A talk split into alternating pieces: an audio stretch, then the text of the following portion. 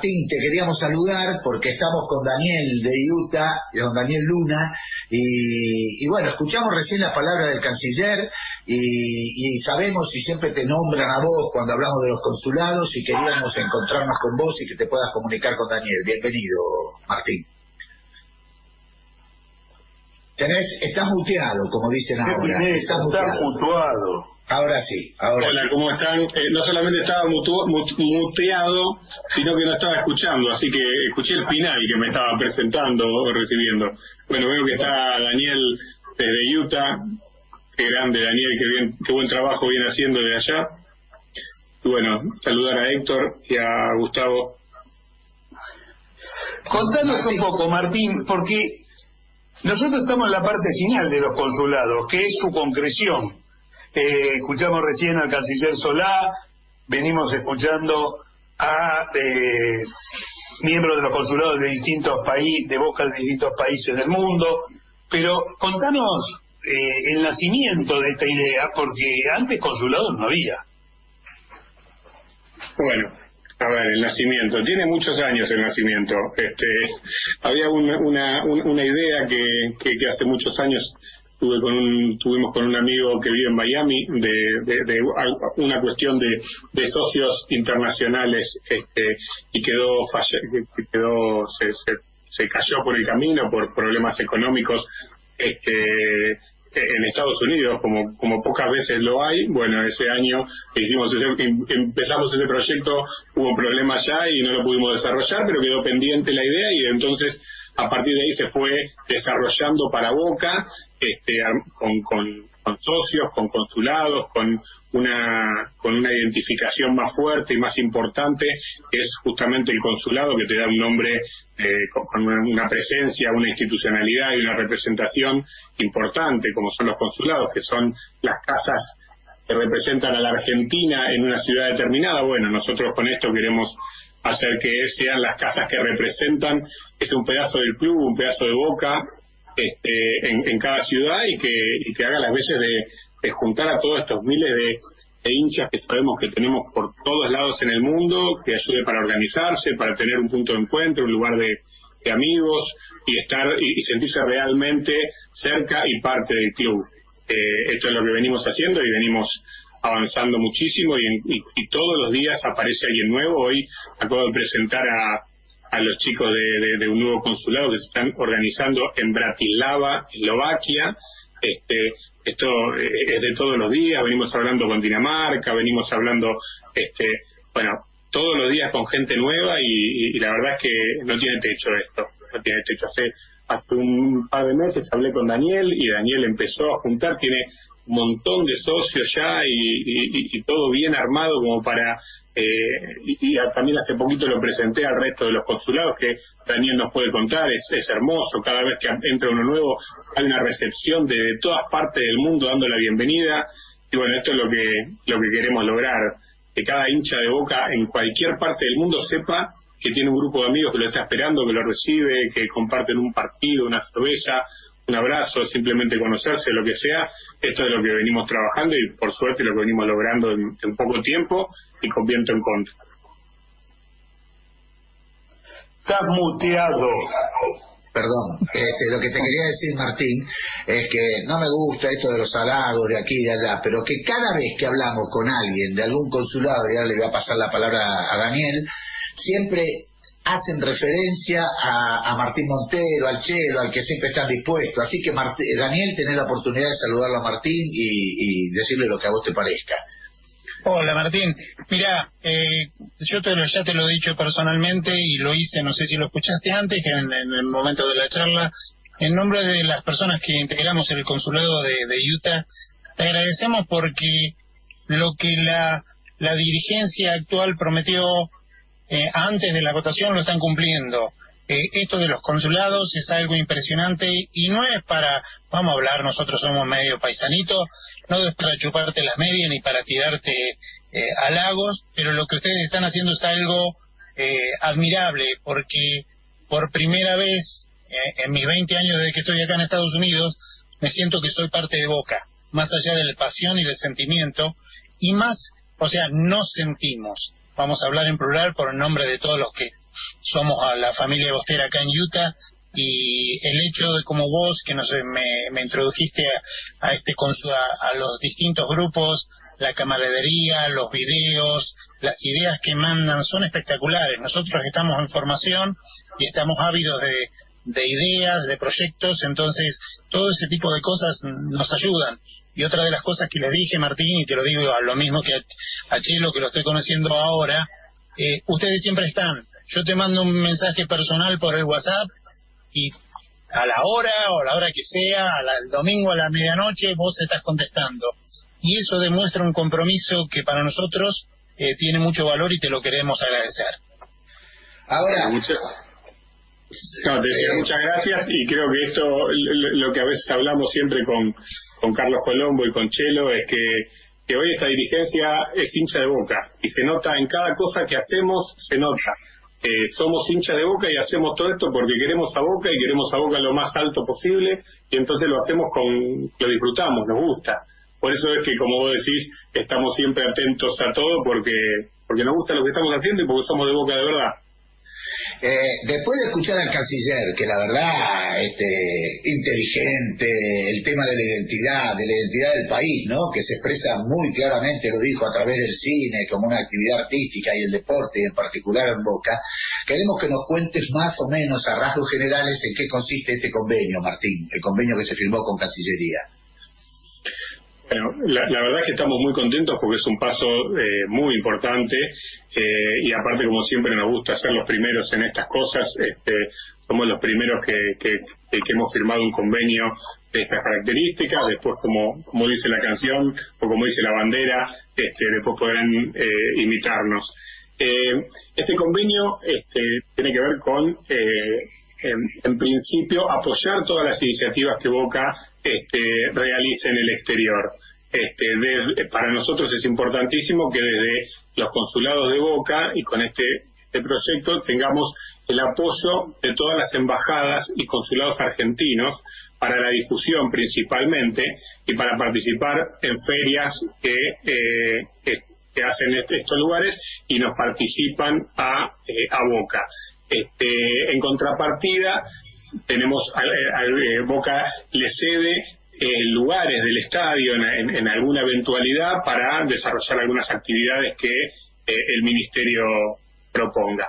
Pero para nosotros tener el acceso a la difusión y el apoyo del consulado y la embajada argentina en, todo el mundo en este proyecto es tremendo. La verdad es que ahora vamos a ver, a, a desarrollar, a empezar a desarrollarlo pero este, la expectativa es muy alta. Estamos seguros que nos van a imitar, pero la verdad que la iniciativa es extraordinaria. Seguro que nos van a imitar. Ya estoy yo conociendo algunos hinchas de, de otros clubes que no quiero nombrar que dicen, uy, ¿cómo se nos escapó? Vamos a tratar de... Nos parece magnífico. Nos parece muy bien que nos imiten. También se le escaparon Libertadores, Copa del Mundo. Sí, por escaparse y viene corriendo de atrás. No hay ningún tipo de problema, no tenemos ningún problema en que sigan imitándonos, pero nos parece que institucionalmente esta firma de Boca con Cancillería nos da un peso institucional a nivel internacional muy, muy fuerte. Y la verdad que queremos felicitarlos porque ha sido una cosa muy, muy importante, ¿no? Habla bien de Felipe que es gallina, además. Sí, claro. Eso sí, pero él mostró, él mostró claramente que, independientemente de eso, este, Boca representa mucho a la Argentina, representa mucho al barrio, a la mística, al sentimiento, y independientemente de, los colores, eh, Boca representa a la Argentina en el mundo realmente. Este, mucho más que los demás, sin entrar en la chicana de la comparación, Boca realmente representa mucho más que a los demás en todo el mundo. Eso además ha probado porque la prueba mayor es esto que dijiste hoy. De cualquier lugar del planeta aparecen hinchas de boca, indefectiblemente. Y además lo más, lo más eh, importante, porque pueden ser hinchas de boca y no interesarse más que, bueno, soy hincha de boca y chau, sino quieren participar, quieren armar, quieren representar, quieren sentir eh, en el lugar que sea donde estén el sentimiento boquense es realmente maravilloso, la verdad. Eh, Boca es mundial y sigue enamorando. Eh, Yo te voy a decir una cosa, Martín. Yo sabemos de tu viejo que es este bostero, eh, vos sos boca desde la cuna, desde la cuna. Este, pero no te, no vas a evitar que, le que te preguntemos, ya que estás en el aire, la misma pregunta que le hicimos a Daniel. Tenés que tener una anécdota que te haya marcado, que debes tener muchas, porque con un viejo que fue de toda la vida de boca, y te vamos a preguntar también de los ídolos tuyos. Así que te dejamos para que nos cuentes eso. Bueno, arranco por el final. Este, mis ídolos futbolísticos este, que, que, exceden cualquiera, a cualquiera están eh, Maradona y Riquelme. Este, los dos son dos tipos fuera de serie que marcaron para mí el, el, fútbol este, argentino y de Boca, este, lejos del resto, muy lejos del resto. Y anécdotas, tengo miles. Pero bueno, voy a contar una chiquita que, que, que, la justo la compartí el otro día porque se cumplió el, el otro día, el 11 de octubre, un partido que Boca le ganó a River en cancha de Boca eh, con gol del Manteca Martínez y que Navarro Montoya le atajó un penal a, a Hernandía, si no me equivoco. Bueno, yo iba todos los días a una platea con mi hermano, siempre tenía la misma platea, sector D, este, iba con mi hermano ahí y este, de golpe empiezan a limpiar a toda la gente de la fila de atrás. Lo empiezan a correr, no, tienen que correr, no, porque viene... Bueno, resulta que viene Maradona a la fila de atrás. Entonces vino Maradona con, con Claudia, con el papá, con Carlos Calvo y con la delegación del Sevilla que en ese momento jugaba este, en Sevilla y habían venido a ver ese partido. Bueno, estuvo atrás mío, vi el partido con Maradona, grité un gol con Maradona, esas cosas únicas en el, en el mundo, que es, este, no, sé, la verdad es que debo ser uno de los pocos afortunados que tuvo la suerte de alguna vez gritarle un gol con Maradona River. Este, bueno, a un momento único y bueno, hay mil anécdotas, pero se me ocurrió esa porque pasó la semana pasada, este, se cumplió fecha la semana pasada estamos ya entrando en zona campeonato. Ya eh, está anunciado el campeonato para la Argentina. Este, arrancamos ahora en octubre. Bueno, ¿qué expectativas hay, muchachos? Esta es la pregunta. ¿Qué expectativas hay para el campeonato y expectativas para la Copa Libertadores? A ver, primero Daniel, ¿qué expectativas tenés del campeonato y qué expectativas tenés de la Copa? Y por supuesto que las mejores, que, que terminemos eh, levantando la copa en la Libertadores y en este campeonato que es medio raro por la zona, por el fixture y cómo se está desarrollando por el tema de la pandemia, pero está bien ahí. Y si no salimos campeones, es la alegría de estar juntos, de alentar y, sentirnos eh, que en las buenas, en las más o menos o en las malas, eh, estamos siempre presentes, alentando a full al equipo. Pero las expectativas son bien altas. Martín. Sí, lo mismo, pienso que, que las expectativas son altas, creo que, que, Boca formó un, un equipo fuerte, sólido, ya se está eh, conociendo y afianzando y la verdad es que viene desde todo el año obteniendo resultados eh, importantes y entonces se convierte en un equipo muy difícil. Eh, la Copa Libertadores no es fácil, la gana uno solo. Este, obviamente vamos a, yo creo que vamos a tener que estar ahí peleando y ojalá, ojalá ganemos, la ganemos y en el campeonato lo mismo, pero las las mejores. Yo hace unos pocos años que veo a Boca, apenas 60, eh, y una de las cosas que me ha impresionado en la última década, quizá un poquito más, es el delirio, porque es el delirio que tienen los hinchas de Boca por la Copa Libertadores. Sin duda se nota en todos nosotros que quieren, queremos ganar los campeonatos locales, que ponemos todo, pero el tema Libertadores, los partidos de la Copa Libertadores, yo creo que en la bombonera se vive otro mundo. Yo, que apenas ya digo, hace 60 años que veo la bombonera, o sea, hace un ratito, eh, nunca he visto algo igual que lo que veo en los partidos de la Copa Libertadores.